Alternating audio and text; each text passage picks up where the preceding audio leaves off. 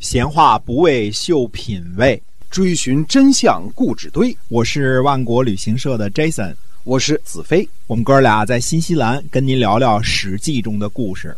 各位亲爱的听友们，大家好，欢迎呢继续收听《史记》中的故事，是由新西兰万国旅行社的 Jason 为您讲的。那么我们今天呢继续书接上文。是的，那么上次呢讲到武王啊，周武王伐纣、嗯啊，那么第一次伐纣呢变成了一次军演，那么后来呢又准备第二次伐纣。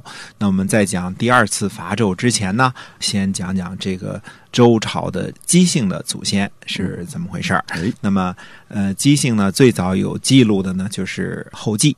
啊，前面我们讲大禹治水的时候，这都是一熟人啊。嗯，后稷呢是有什么本事呢？主要是这个庄稼种的好，嗯啊，农业专家，哎，农业专家，嗯哎，绝对是庄稼种的好。那么，呃，这个后稷呢，他的名字啊叫弃，呃，他是这个弃呢是放弃的弃，放弃的弃，放弃的弃，这是他的名字，他叫弃。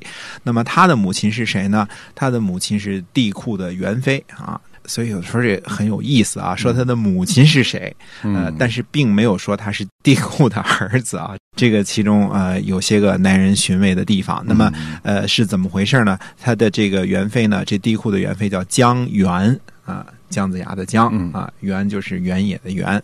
那么姜元呢，他有一次在野外的时候啊，看见了巨人的足迹。嗯。那么看见巨人足迹呢，他就特别想踩这巨人的足迹。啊，啊，结果就非常要踩，不踩不行。他啊。不是踩着巨人肩膀，他要踩 足迹。巨。人的足迹，呃，结果一踩呢，这个身体晃动，有些像这个呃受孕似的感觉，这是书上说的啊。哦。那么结果呢，呃，一年之后呢，就生下了气。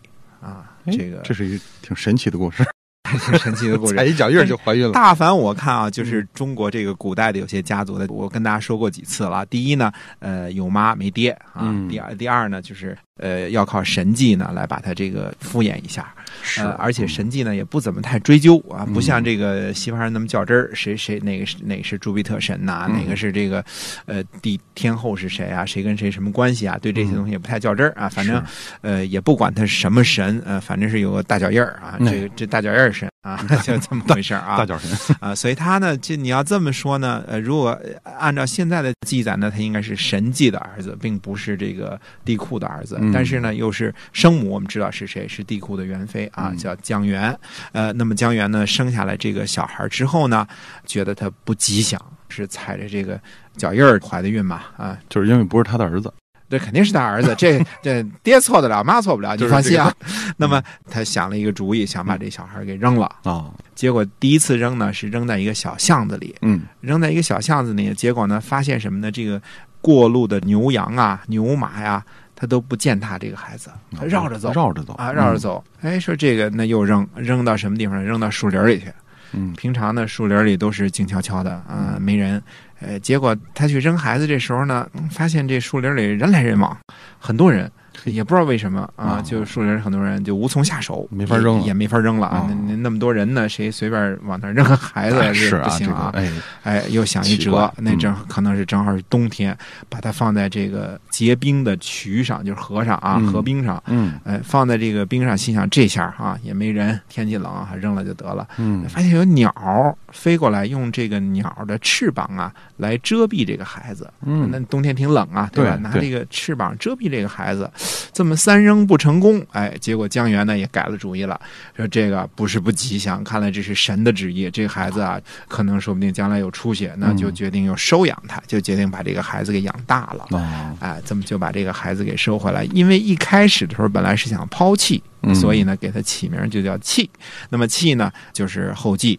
气在小的时候，很小的时候，呃，别人都喜欢这个呃玩泥、玩沙子、嗯啊。但是气呢，从小喜欢干什么呢？喜欢种个麻，种个豆子。哦，哎，小时候就喜欢从小就对这个农业表示感兴趣啊浓厚的兴趣嗯啊，就是喜欢种个豆子，种个麻，而且种出来豆子都挺大个儿啊，嗯种出来麻来也很漂亮哎，大家都觉得哎这孩子有点那个什么了啊，有点不一样。有点神，嗯，有点神。嗯等长大一点的时候呢，呃，他就专门喜欢种庄稼了，种出来庄稼很漂亮。嗯呃，那么它有两种，一种呢，它会相地之宜，就是把这个呃地方看看什么地方适合种什么东西。嗯啊，哪儿靠阴，哪儿靠阳啊的，哪儿有会看这个水。地哈，看这地，哎，哪儿是好地啊，哪儿是不好的地，嗯呃，会看地，相地之宜。然后呢，它种出来的庄稼呢就非常的好。那那个时候，我们说呢，正好应该是啊，在如果是地库那个时候，那就皇帝之后的一一些时候呢，正好应该是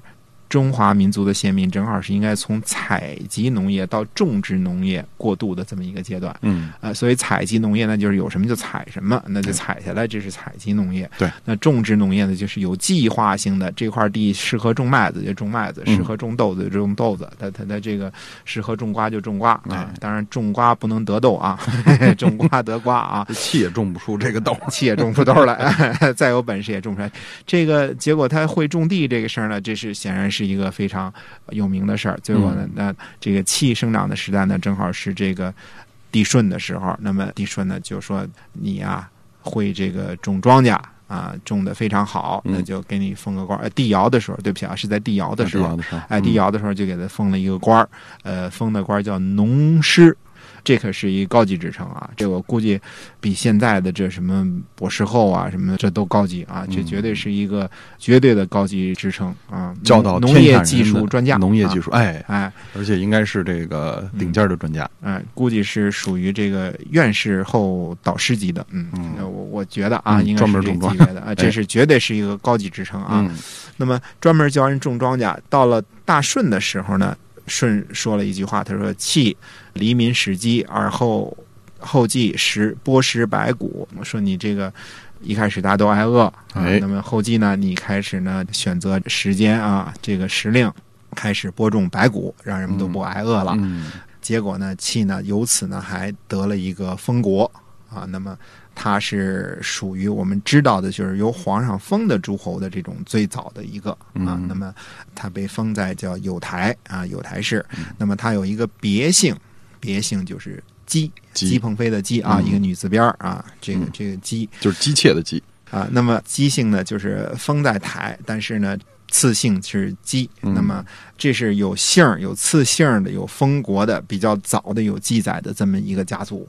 那么当然呢，我们说呢，大禹治水的时候呢，这个后继或者是气啊，它是大禹的一个最主要的一个帮手。嗯。呃，那么我们都记得大禹治水的时候呢，不只是带着人去这个刨沟、呃挖山啊，不只是干这些事儿，而且还给人们带来这个难得之食，也就是说嗯。很多种子啊，很多这个呃能种什么不能种的，这都是这个后继决定的，农师决定的，带就是他把给大家的。这个农业生产技术也跟着这个治水的过程一起推广啊，一起推广了，嗯。哎，那么其实最大的一个功绩，后继呢交给这个在南方的地方可以种稻子，大家知道这是一大事儿啊，在嗯在远古的时候，在这个种植农业刚刚兴起的时候呢，那么以中原地区呢，它是种不了稻子的。嗯，呃，这个旱稻你听说过吗？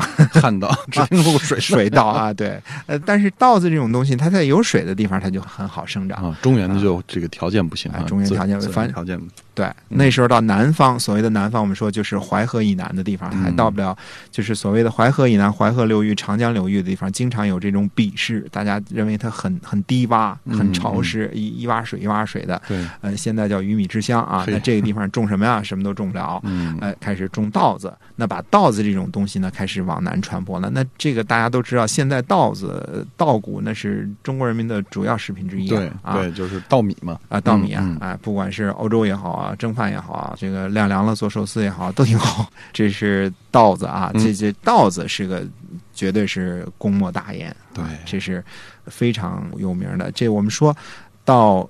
中国的这个历史可以 trace back，那就很那个什么的。你比如说姬姓的啊，就是我们说周朝的国姓啊，周朝天下的国姓。姬姓呢，就是以农业呃为主的，就做做农业啊，嗯农业立国啊。那么、呃后来呢，我们以后会讲到这个秦国。那么呃秦国的祖先是畜牧业的啊，嗯呃，秦国的祖先呢，基本上靠养马、驾车啊这类的事儿发迹的啊。嗯那么被封侯啊什么之类的，都是属于这个马养的好啊，啊，所以对各有所传，各有所长啊。这个王爷古代的英雄们 啊，但是姬姓的这个祖先呢，就是契，就是后继。那么主要是靠农业呢，开始这一家呢有了封地，有了姓儿，有了嗯封国啊，这是最早的这段故事。那么到后来呢，我们大家都知道，这个大禹就建立了夏朝啊。嗯到夏朝了，这个时候呢，呃，我们有的时候不说年代，主要是第一方面呢，我记性不好，我记不住是哪年哪年；第二方面呢，到那个时候呢，呃，年代。记录呢还不太确切，嗯基本上不太确切。你比如说，关于这个我们上次讲的说这个武王伐纣，武王伐纣到底是在哪一年呢？一共有十九种说法。大家说七嘴八舌，你才十五种说法，十九种说法，听谁的呀？还真是啊，啊，这跨度呢能到一百多年嗯啊，那这个呢你就很难厘清啊，所以我们就基本上大致的是一个很久远的时代的事儿就行了啊，好几千年以前啊。那么我们说到夏朝的时候呢，姬姓的后继，那么他的孩子呢还是继承着这个农师，嗯那么他的儿子呢叫不竹。是一个血宝盖底下一个出入的出，呃，不竹呢，就是也是继承了这个农师的这个官职，看来这个官职呢还是实习的，还是这个传下去的。那么到了他这个时候呢，夏朝的政局呢就不那么好了，就不那么稳定了。那么部主本身呢也丢官了啊、没说他为什么丢官了，嗯或者是这个官不太重要，大家都会种稻子了啊，这个职位也不太重要了。那么部族呢就带领着他的族人呢就流落到了戎狄之间。我们说东夷、西戎、南蛮、北狄，那么就在西北这个方向，戎狄之间嗯啊，西北，哎，嗯西北，呃，流落到了西北这个地方，到了这些蛮族，所谓的不是开化的民族生存的这个地方了。嗯那么他们的这个家族呢，到了什么地方呢？都是干一件事儿，种庄稼。种庄稼，哎，嗯，庄稼种的干这个老本行，哎，老本行啊，干得非常的好。那么部族的儿子呢，叫居，呃，鞠躬尽瘁的这个鞠啊。那么再往下呢，传给这个再传鞠的儿子呢，叫做公刘。啊，那公刘呢就已经相当的有名气了，发扬了光大了祖先的这个农业事业啊，对于这个农耕呢非常的有研究，而且他渡过七水、沮水到渭河流域呢去这个选取一些个材料，嗯那么跟着他干的人，这些老百姓都丰衣足食，而且呢，出门呢还有余钱儿啊，呃不是余钱儿树那余钱儿，在家里呢也有一些积蓄，有粮食嘛，可能就养一些个家畜啊，小日子就过得很滋润了。有点富农的感觉了，那绝对是。那么，呃，总而言之呢，公刘的时候呢，那就已经很多人就开始跟着他学着种庄稼。嗯啊，那么在传了几代之后呢，那么传到了庆节啊，他的儿子庆节呢，就定居在什么地方呢？就是滨。